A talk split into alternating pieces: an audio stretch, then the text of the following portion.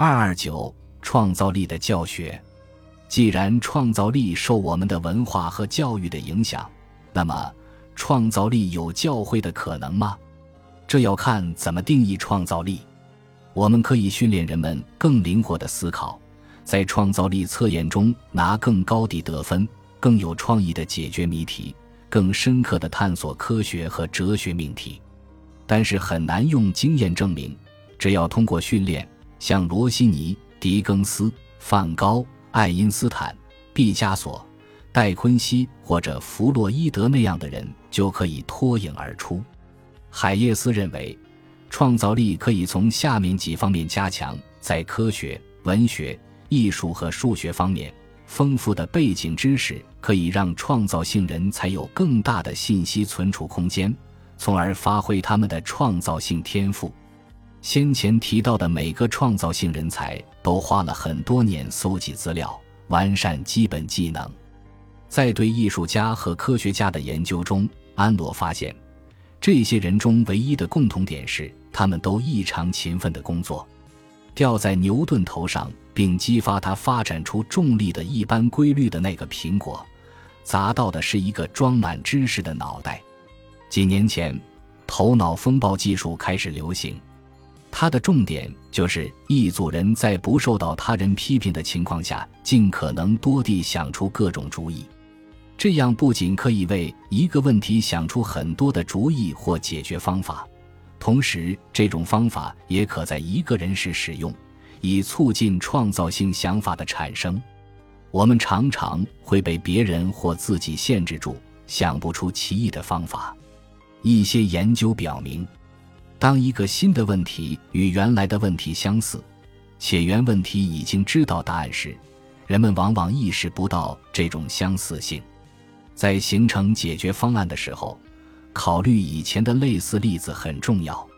在把乒乓球从四英寸长的管子里拿出的问题中，一种方法是用麦片做胶水。如果你曾经碰到过这类问题，或许你就能通过类比思维想到这个与管子、乒乓球、麦片和胶水有关的解决方案。H.O. 一位艺术家的案例研究，斯坦福大学和内达华州立大学的索尔索等人对艺术家 H.O. 进行了研究。这是一项关于专业肖像画家的最完备的研究之一。该研究基于的观点是。各领域的专家与新手在神经认知属性和行为表现上都有显著的差异。考虑到这一前提，索尔索等人进行了一项全面的研究，包括对一名著名艺术家的脑部扫描和手眼动作研究。H.O. 从事艺术二十年有余，是英国最杰出的肖像画家之一。他的作品在国家肖像画廊。剑桥大学沃尔森学院以及很多其他的画廊中展出过，他获得了很多奖项，也举办过众多的展览。除了接受过几年正式的艺术训练，H.O. 每天会花三至五个小时做一些艺术家的事情。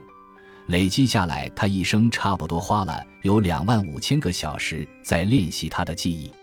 进行这项研究的时候，他已经四十七岁，男性。有利手，H.O. 擅长肖像画这一事实是非常重要的，因为人类皮层的一个部分似乎是用来进行面部加工的。他同意接受我们广泛的研究，先进行 MRI 研究，然后进行眼动和运动动作研究。这是第一次在一个著名的艺术家身上收集数据。H.O. 与 fMRI 在索尔所做的研究中。H.O. 平躺于 MRI 机器的密闭区域中，完成六幅肖像画。一名控制组的被试也参加了该项任务，为 H.O. 以及一名新手的脑活动提供对照。H.O. 和新手的脑血流活动结果呈现在图十四点七中。正如预测的那样，在看到几何图形、形成知觉并进行加工这一过程中。被试的右半球有更多的激活。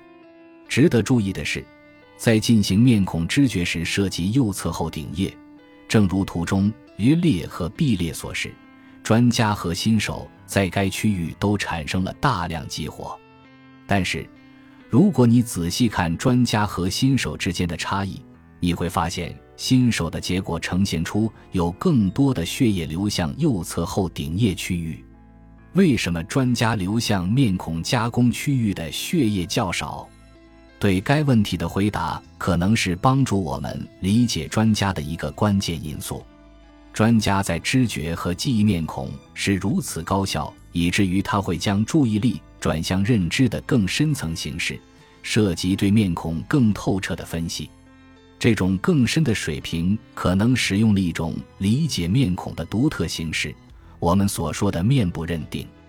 关于这种深层加工的线索，可以在系列中看到。相比于新手的右侧额叶区域。在专家的该区域中出现了更强的激活，该区域被认为参与了更多分析联想的皮层，这些皮层是产生抽象思维的地方。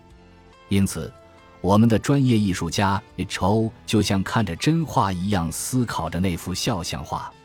作为这类研究的首创，该研究为更多的有关专家完成其专业任务的研究打开了一扇门。斯维在国际象棋大师、天体物理学家、排球冠军、大提琴演奏家、精神病学家、高级木匠那里占据了一个怎样的位置？对这些问题的回答，都在我们的研究范围之内。